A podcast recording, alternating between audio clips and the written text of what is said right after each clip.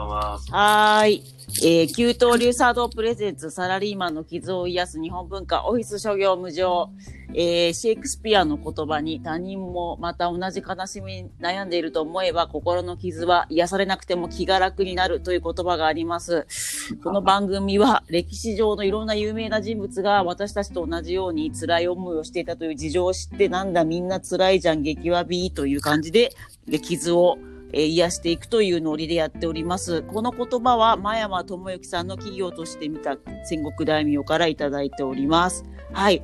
で、えー、長くてすいません。改めまして、あの、私が給湯流茶道の谷田阪急と申します。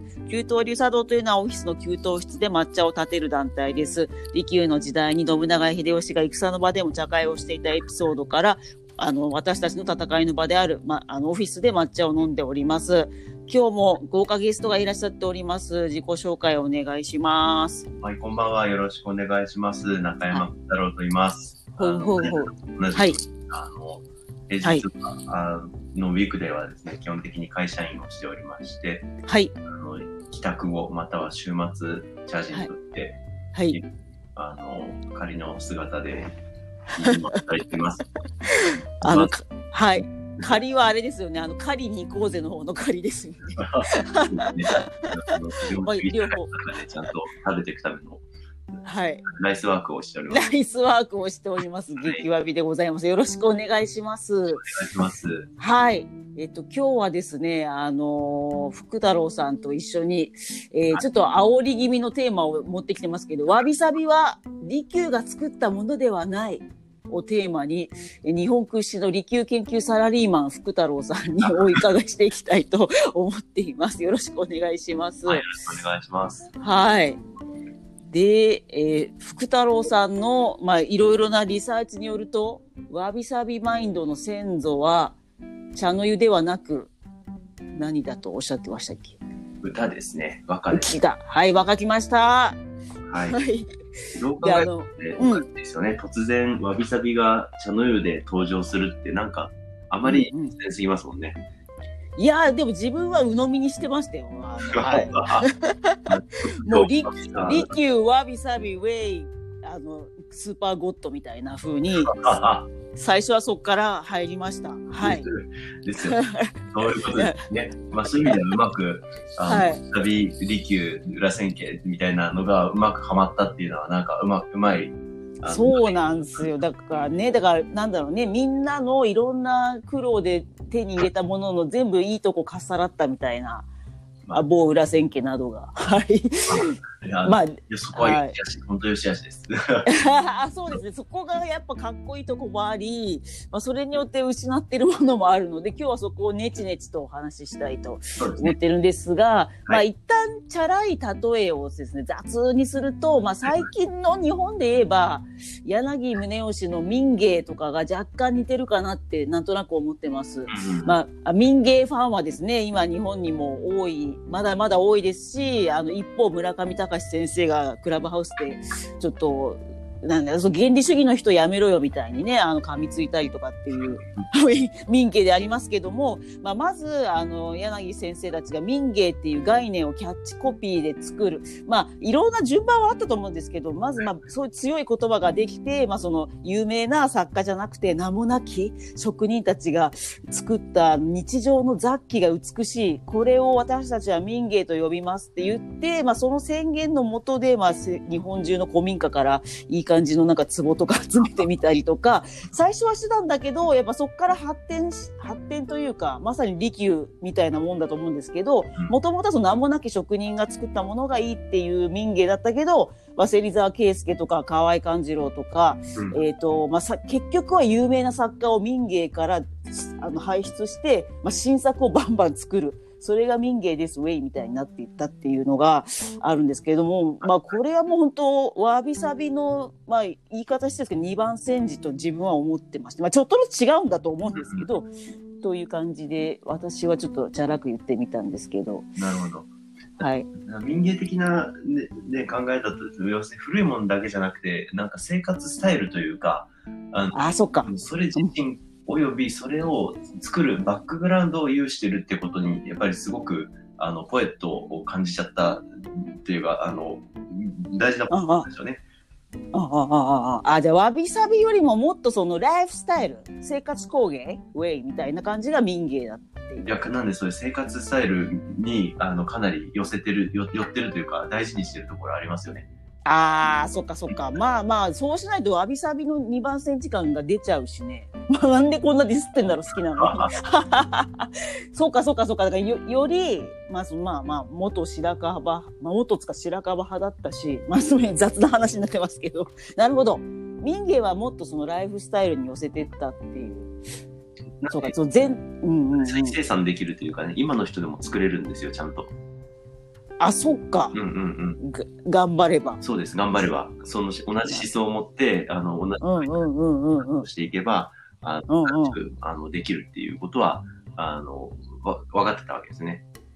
なるほどう。んうん。じゃあ、もっとまあ、り利休の時に爆発したわびさびとかはまたちょっとノリが違うというか、いや、でもね、これも難しいとこで、あの、難しいですね。あ彼ら、実際、ぶっちゃけ琉球はわびさび言って言ってなかったと思うんですよ。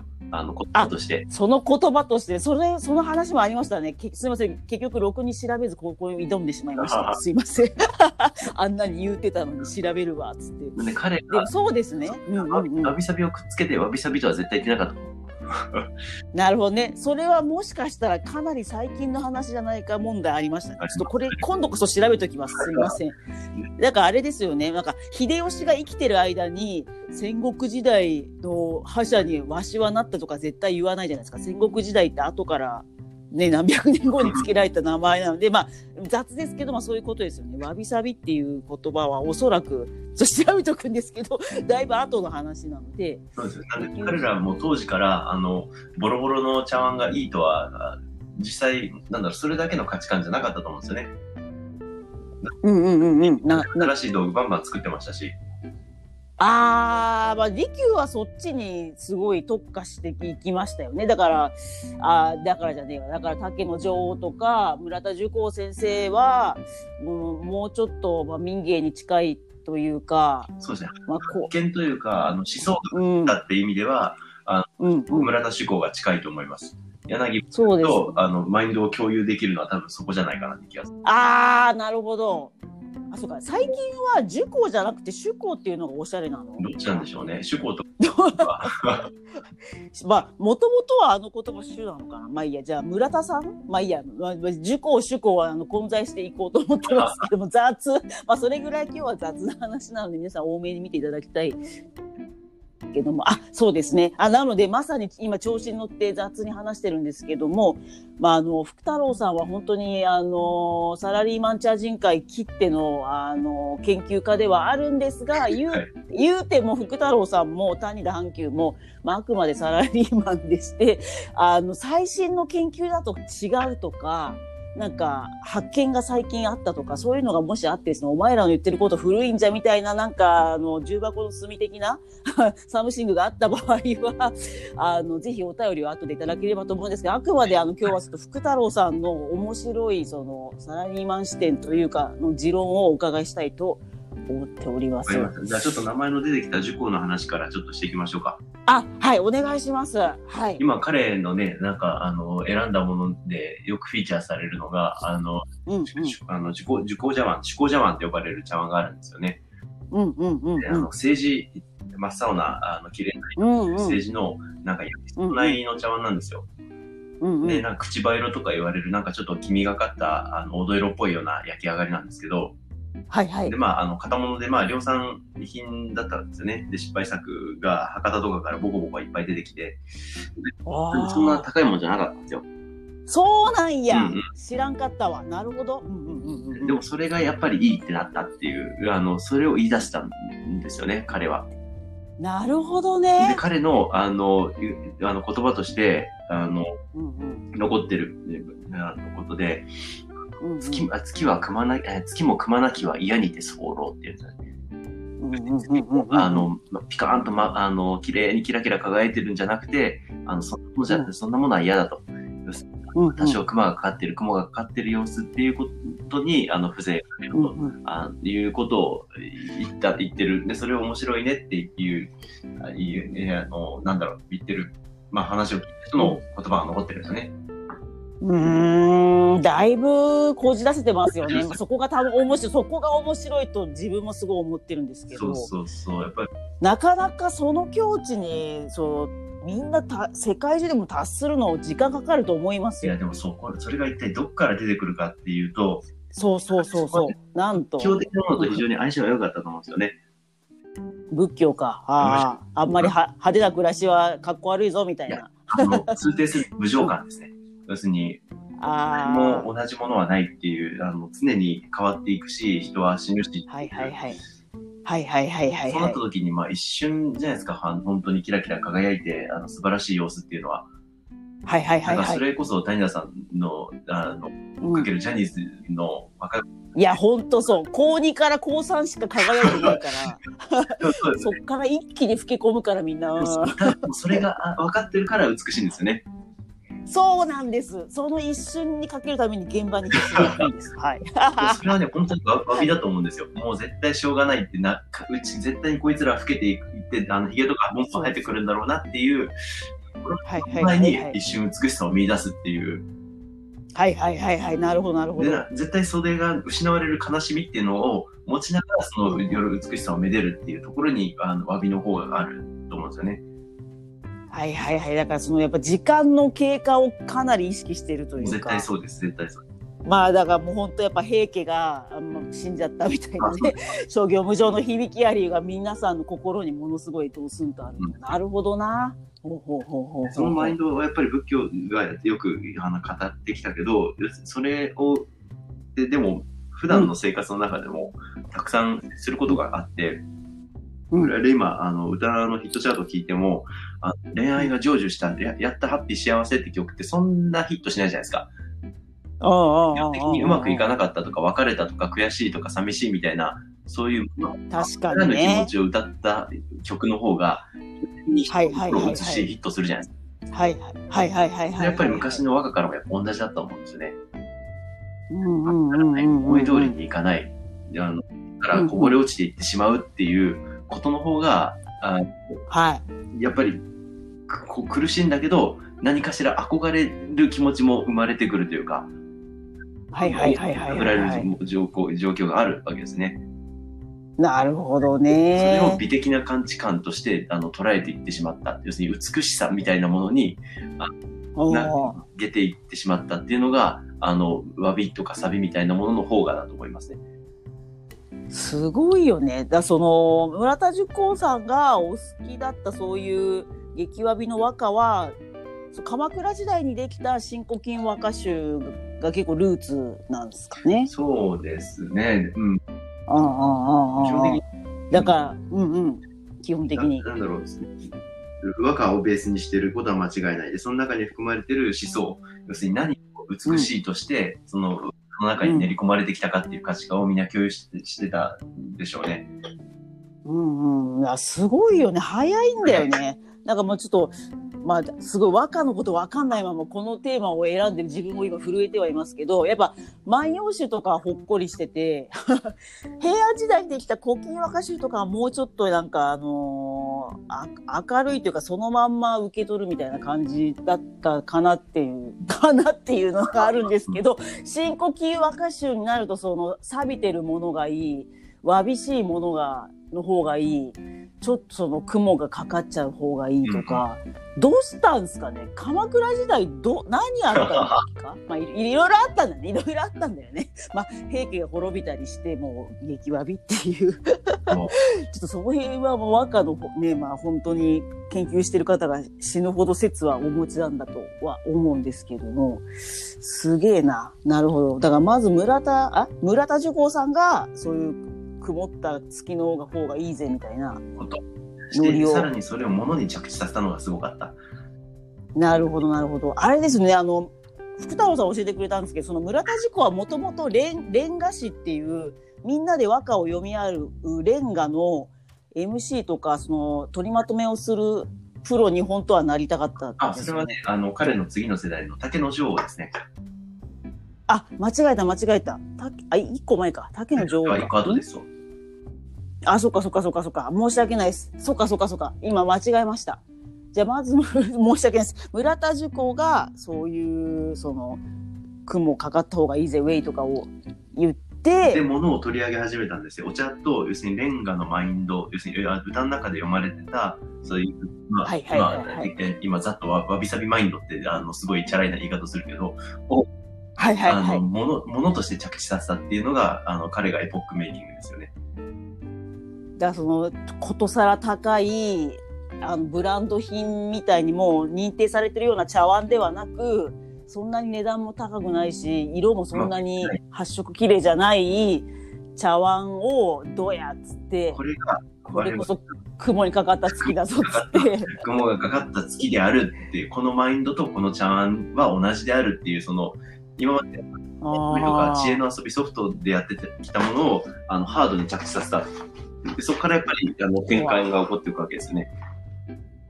すごいよね。面白いよね。なんかさなんかまあ当たり当たり前っちゃあれかもなるけどなんかさ絵画の歴史とかはさ後からさ何百年後の人がさリンパって名前つけたりとかさ抽象派と抽象派とかなんかまあ後から名前つけることがお多いけど先に絵描いておいて、はい逆逆だもんね。先に言葉でなんかそういう概念が生まれててそれを俺がセレクトする道具だとこうなるけどウェイみたいな。面白いよね。そんなことしてる人いる？他に。でもね、その考え方ってでも現代アートっぽいですよね。そのマインドとか思想を何かのメディアに着地させるとこうなるみたいな。そうそうそうそうしかもさそれを絵に描くとかはなんかまだ100歩譲ってありそうだけどさそれをななんか名もなきなんか、まあ、そんなにいけてない道具の中から選ぶっていうのがそうそうそう。自分で作るんじゃなくてそのセレクトショップみたいなのをもうこんな古い時代にやってたっていうのが早いよしかも巧ね。妙なのがですね、日本のボロっちい茶碗じゃなくて、あえてその、ちゃんと大陸から入ってきてるけど、その中でも失敗作を選ぶっていうのがなんかちょっといやらしさありますよね。あーそっかそっかなんかよくねあの千利休最初の頃お金持ちじゃなかったからいい道具が持ってないからこそなんかえあの話を面白くして大したことない道具をすごいよく見せたみたいなのがあったんだけど村田塾もそういうとこあったのかな本当は。どうだろう。あの、まあ、利休のうん利休の話にするなると、あの、実際、あの、彼最初の方は真っ当な道具を集めてますよ。えー、むしろ逆ですね。あの、変なことしだしたのは晩年で、あの、最初の方はちゃんとしてます。あーでもなんかなんだっけあんまりたくさんの道具を最初の頃お金もすごいお金持ちの実家じゃなかったからなんだっけどど一点突破でなんか一個しかいい道具がなくてでも他はもう全部トークでなんとか切り抜けてだんだん話題人気になってったみたいな。あのなんとか村のなんとか町2丁目のあの少年やばいよみたいなわかんないけど何ながるほどね良かったのか正直わかんないです。でも、があの最初の方は頑張って、いい道具買ってましたね。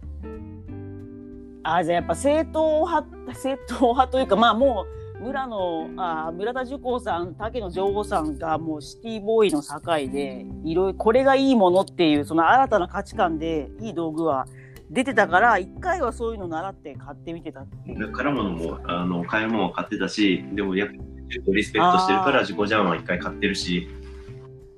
うんうんうんうん。なるほどうん。ある程ね度お金が自由になって、あの、け力も手に入ってきた時から、あの、変なものを作り出したり、あの、変なことしだしたりしてますね。なるほどなるほどなるほど。ちょっとすいませんね。おうおうなるほどね。ちょっとそっちと話がそれちゃってすいません。利休の話たまに入れ入れちゃうとぐちゃぐちゃになっちゃって申し訳ないですけどなるほど。やっぱり、あの、まあ、彼はそんなにゴリゴリの、あの、若、プレイヤーではなかったけれど、雑ださっき名前出た竹野城ですよね。レンガ師になりたかった。歌、あの、レンガ師が、まあ、あの、ちゃんと和歌で身を立てたいと思ってた節がある。今は武者の工事千家のあのあるあの家の近くにですね、あの、うん、三条に実高っていう、あの、幕下さんの、あの、若い人がいて、そこに習いに行ったね、堺まで、堺からわざわざ。えー、遠いじゃんめちゃくちゃで、彼はもと、ちゃんと家は、あの、しっかり商売してたから武器商人ですけど、で、まあお金はあったんですね。うんあそっかそっか。もう利休なんかよりも全然お金持ちだったと。へえ。で、まあ、あの、散々いろいろな貢ぎ物なんかをしながら、あの、金高先生に教わるんですけど、で、彼の残ってるんですよ、うん30日されたかの。で今日は、うんうんうんあの、堺からだ誰々が来たとか書いてあるんですけど、名前覚えられてなくて、なんか間違った名前が書いてあったりするんですよね。なめてんな、もう。クソ野郎、京都のクソ野郎が。もうそういうことなんかぶっちゃけ堺のシティボーイの方がおしゃれやろうが。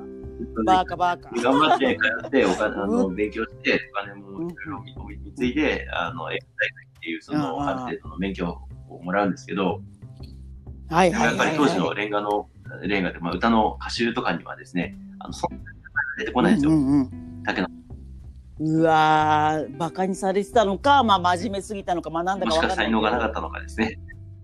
た そんなに上手じゃなかったんじゃないかっていうのが、あの、説ですね。あー、だからセンスがなかったみたいな。超勤勉だけど、センスがなかったみたいな。わかんない。まあありますね。ジャニーズにもそういうのありますよ。なんかあの子、うん、パッとしないみたいな。そういうことだったんだ。残念だったあるじゃないですか。うんこっちではパッとなんだけど、あ、んお前こんな才能持ってたんかみたいな。はいはいはいはいはいはいはい。女王にもそれがあった。それが茶の湯だったんですね。すごいね。もう見切りつけたというか、まあ俺はここで学んだ、その、貴族に学んだ和歌の感覚を、もう道具で行くぜみたいな。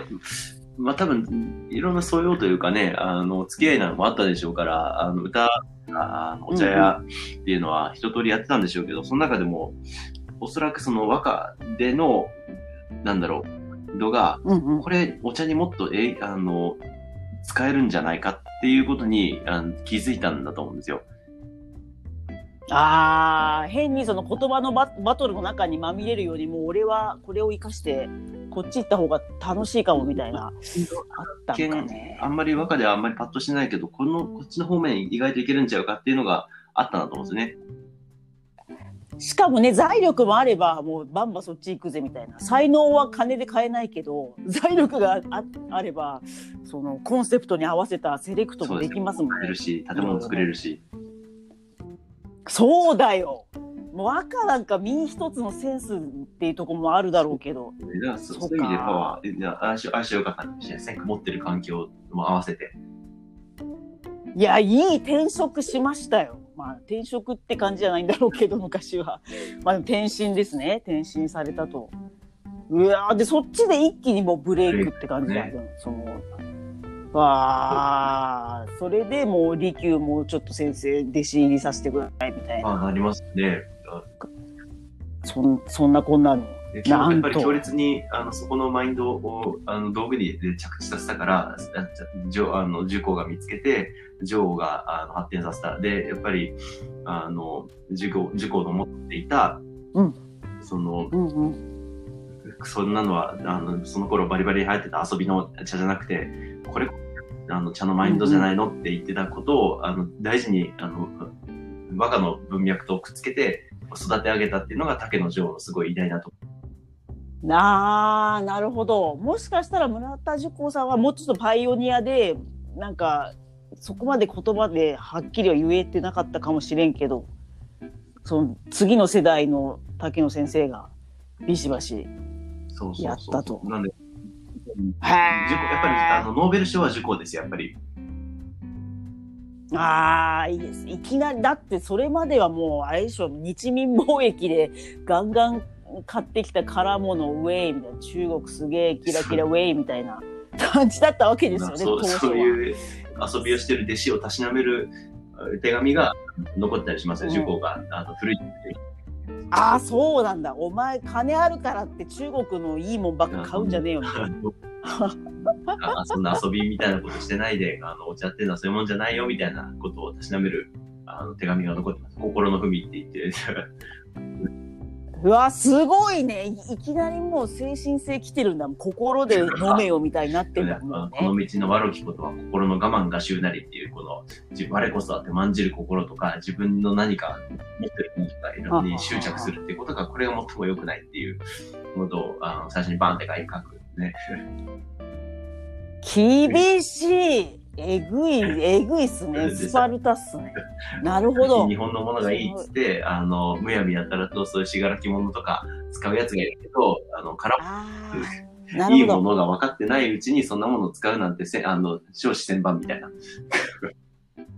ああ、そういう怒り方したんだ。だからやっぱり、そうか、村田塾先生たちは、あれその、その、パッと見、あのガリガリとかイボイボがついてて、まあ、生活雑貨であった、その信楽とか、ああいうなんか素焼きみたいなやつですよね。あんまりその釉薬かけて模様描くとかじゃない、イボイボの、あの、水壁みたいだったものとかを、これ茶室持ってったらいいぜとかって言った、そっか、第一世代系なのかな、うん村田先生は。それをい塾きなり先生は。空物のいいやつがをよく見ないですっ飛ばして、それを持ち合わせないよくな、違う、違うんじゃないのっていう、なんか、ちょっとせんあー、なるほど。まあでもビビったよね。きっと茶室になんすかこのイボイボのなんか汚ねえ壺みたいなのみたいな。先生、受講先生さ、うん、これが新しいスタイルだよって言ったらそっち飛びつくみたいな。まあ今まだ値段もそんな高くないし、みたいな。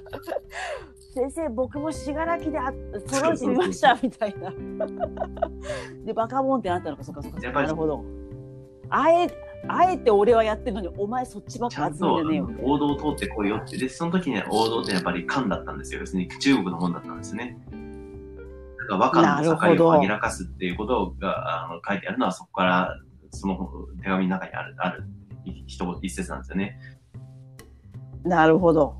やっぱ尊敬すべきはまず中国のすごい長い歴史と技術力で作られた美しいその、えー陶磁器、まあ茶碗などを見て目を養った後にちょっとそのじゃがいもみたいな 信楽とか そういうのをあえてだよ。つうかミックスしろって意味なんですよね。だから空物もか置きつつその道具いっぱい茶室って置くからこワンポイントで信楽とかそういうふうにしろよ。そのそういうものを見てきた果てにちゃんとそれを選びなさいよって、それがその滝野城第二世代のあのマインドに多分み入ってくるんですよね。ああなるほど。とりあえず村田寿光先生はもう中国と日本のもの両方をあちゃんと両方分かって良さを分かれよってとこまでまあまず到達してたけどそっから竹野さんがそのレンガ師になりたかった気持ちからもっとポエミーポエミーというかうんうんうん。高めたんだ。ただ中国と日本混ぜるって意味じゃなくてさみたいな。それ彼らね、やっぱ中国の詩詩詩歌をよく読んで、そのや味わいみたいなものをあの和歌みたいな、和歌にちゃんと着地させたので、なるほどわ本当はわしらは関心も学ばなきゃいけないですねそれは間違いないと思いますよ。やべえやべえでやばいっすね。なんで本当高校の時寝てたんだろう。楽しかったですからねはいそう、教え方よ。本当に。教え方よ。さっきもさ、ちょっとさ、あの、まあ、二人その雑談でディスったの送ってたけどさ、某教育系のね、サイトに、なんだっけ、万葉集、新古今和歌集、古今和歌集の違いを教えてくださいって子供からの質問に対して、ただもう、暗記することしか教えてないもんね。なんとか天皇の直線のなんとか時代にできたもので、だからそうじゃなくて、お前はこのし和歌のか、このね、刺繍はどういうカラーがあるか教えろよって思うのに、なんかその、何年代にできて、その、編集したのはなんとか天皇にしか書いてないので笑った。アルバムとセカンドアルバムはどういう方向性でとか、そういう話を聞きたいですよね。そうそう、聞きたいのに、この時のプロデューサーは誰でしか言ってないとか、そうそうそうそう、ジャケットの撮影は誰がしましたとかしか言わないと、だからどセカンドとファーストアルバムの違いはなんだよ、切れるみたいな。で、つまんなくなって寝るみたいな。いやー、すごいよね。やっぱり、その、でも、うーん、なんか、まあ、やっぱ、よ、良くも悪くもずっとその、中国に憧れてたっていうところが日本はやっぱあるらしいので、やっぱ暗記をする、そう、はいか家境家境への憧れがやっぱり引きずってるみたいで、とにかく暗記みたいな、そういう部分があると。まあでもだから寝てたんですよ。そうだと思いますよ。私ははいだから高校の時からそのねあの漢文も古文も覚醒してたらもう今頃スーパーチャージンですよ 本当ね 失われた十何年が今ままだまだ取り戻せますから。だまだそうだね。まだ寿命はあとね何十年かあるから今から頑張る。じゃあ次漢あ詩そう読むかできる方ちょっと探した方がいいですよ。面白いう。うん。そうっすね。まあまあ和歌とだ漢詩同時進行なもうこうなったら。いいと思いますよ。はい。あの、これはとってそいういと思う。そうだ。そうだ、漢詩とかもわかんないと村田塾子先生やその竹野女王先生のその感覚わかんないです。ね。やべえよし、じゃあ頑張ってちょっとそっちもレ点とか 売れるようになるわ。いや、もうあの美味しいところだけ教えてくれる人はちょっと。あ、それそれそれ、ここだけ押さえとくと村田塾子の好きだった漢詩これだからマジで、みたいなやつを。ですね。いやいやいやどこまでやり込むかってすごい大事じゃないですか。あの、別に、ね、完璧に、あの、うんい訳がじゅ日本語に書き下せる能力が果たしているのかって言ったら別にそうじゃなくても、あの、どういうことが書いてあるか理解できたら、ね、あの、わ我々物語が接続ポイント見つけられるし、確かにね確かに。突破口欲しいよね。うんなんで全部やる必要は確正直ないっていうかね、興興味があるところだけやったらいいから。そうですね。サラリーマンだから時間もないしね。うん えなるほど。そしたら、村田塾子が好きだった漢詩に詳しい方、ぜひお便りをください。ぜひ、ぜひご指導いただきたいと思っております。いやいやいやいやいや、じゃあもう本当今日もありがとうございました。激アツの。あと、あの、まとめると、はいわびさび、利休が突然言い出したわけではありません。えーあの仏教マインドを通底し、あの、通奏低音として、あの、和歌の中で醸成されてきた、うんあの、ものの哀れというか、あの、すべてが打ち移り変わっていて思い通りにならないっていう、だんだん美化されていく中で、あの、歌だけのマインドが実際物に着地したとき、あの、わびた茶碗とか、そういうものが発生したっていうのが、あの、大きいわびさびのあ発生の種というか、いや、おもろいよ。マジでおもろいよ。先にポエムがあった。その後に茶会、ものとして来て、で、ただお茶飲むだけなのに、ものすごい行々しい感じの文化になり、何百年経ってもまだサラリーマンがやろうとしてるって、これすげえ面白いよね、やっぱ。いや、面白い。変わってる。クレイジー。クレイジーですよね。うん、ちょっと、そうですね。茶の湯のクレイジーさもっとちょっとアピールしていきましょう、また。ほん、本当はね、このままぶっ通して3時間ぐらいやりたいんですけど、ちょっとまた、あの、小刻みに、はい。また、あの、小ネタでやらせていただけたらなと思ってます。今日は、あの、本当遅い時間にね、実は深夜に収録してるんですけど、福太郎さんありがとうございました。はい。あ、いやーありがとうございます。で、なんかあのこの2021年春などのなんかお知らせ事があったら、ぜひここでご紹介してください。あえーとそうですね。次回、えー、我々もオンライン、うんコロナ禍で社会っていうのを取り組んでまして、でそれが、えー、と、近々、ございます。おえ、ぼやっとしてます。近々ございます。だ、4月、2000、あ、はい。どうぞどうぞどうぞ。ぜひぜひ。どんなことしてるかというと、私は、あの、はい。まあ、茶道の人間。で、えー、あとあとは、はい。あの、一緒に活動している、あの、煎茶の、つ佃ばあ一さんという、あの、煎茶、大阪の煎茶のご流儀の、出た、佃先生。はいはいはい。と、あとは、あの、前崎先生という京都女子大学で、あの、京都、京都の近代の、あの、工芸を教えてらっしゃる方。この3人でですね、あの、いやラインいいでサイコロ社会という会をしてます。来たーこれがクソ面白いんですよ、皆さん、マジで。もう、えーっていう、初めて知ることばっかりでなんですよ、まあ、毎回何を話してるかって言ったら、まあ、茶会と言いつつ、あの、各各人、あの、それぞれ毎回設定するテーマに沿ったものを持ってきて、あの、についてなぜそれを持ってきたかとか、うんうんこれが一体そのテーマとどうリンクするのかみたいな話をするという回です。4月はいはいはいはいはいはい4月の17日土曜日。おー、もう決まったんですね。2021年4月の17日。よし。よい。じゃあ、ありがとう早速申し込んでおきます。はい。ですねありがとうございますえーと幕末から明治。来たよ。こそれ普通に人気の時期じゃん。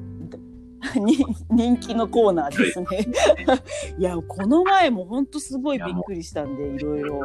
ねえ、あの、本当め、幕末人気だければ明治大正とかってなかなか手薄なんですけど、そこのやっぱ茶道具とかもとんでもない感じだとかってそういう話もしてくださるので、ぜひじゃあ皆さん4月17日大集合で、こうね、はい。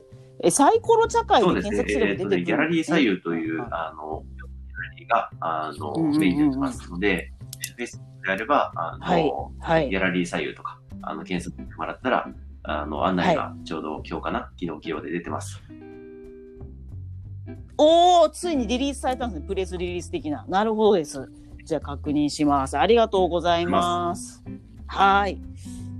で、ちょっと、給湯流茶道からもちょっとしょぼしょぼなんですけど、告知がございます。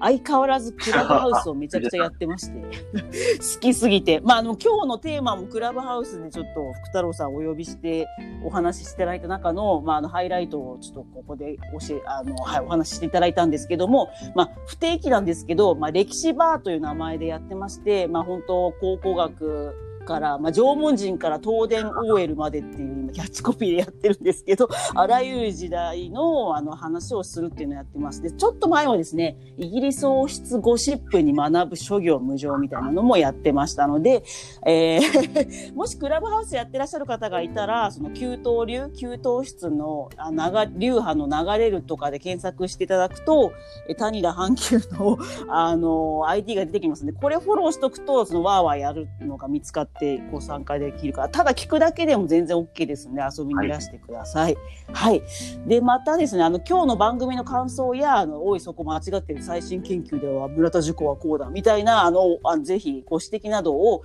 あの、お便りを募集しております。え、ツイッターをやってらっしゃる方は、ハッシュタグオフィス諸行無常で、あの、書いていただいたり、引用リツイートなどしていただいたら、あの、探しに行きます。で、メールでも受け付けておりまして、オフィス諸行無常 at gmail.com なんですけど、小文字で英語のオフィス OFFICE に諸行無常は、えー、頭文字で SGMJ で送っていただければと思います。はい。じゃあ今日も福太郎さん本当お疲れのところありがとうございました。またお願いします。はい。では、終わりにします。給湯流茶道プレゼンツサラリーマンの傷を癒す日本文化ラジオオフィス諸行無常でした。ありがとうございました。失はーい、失礼。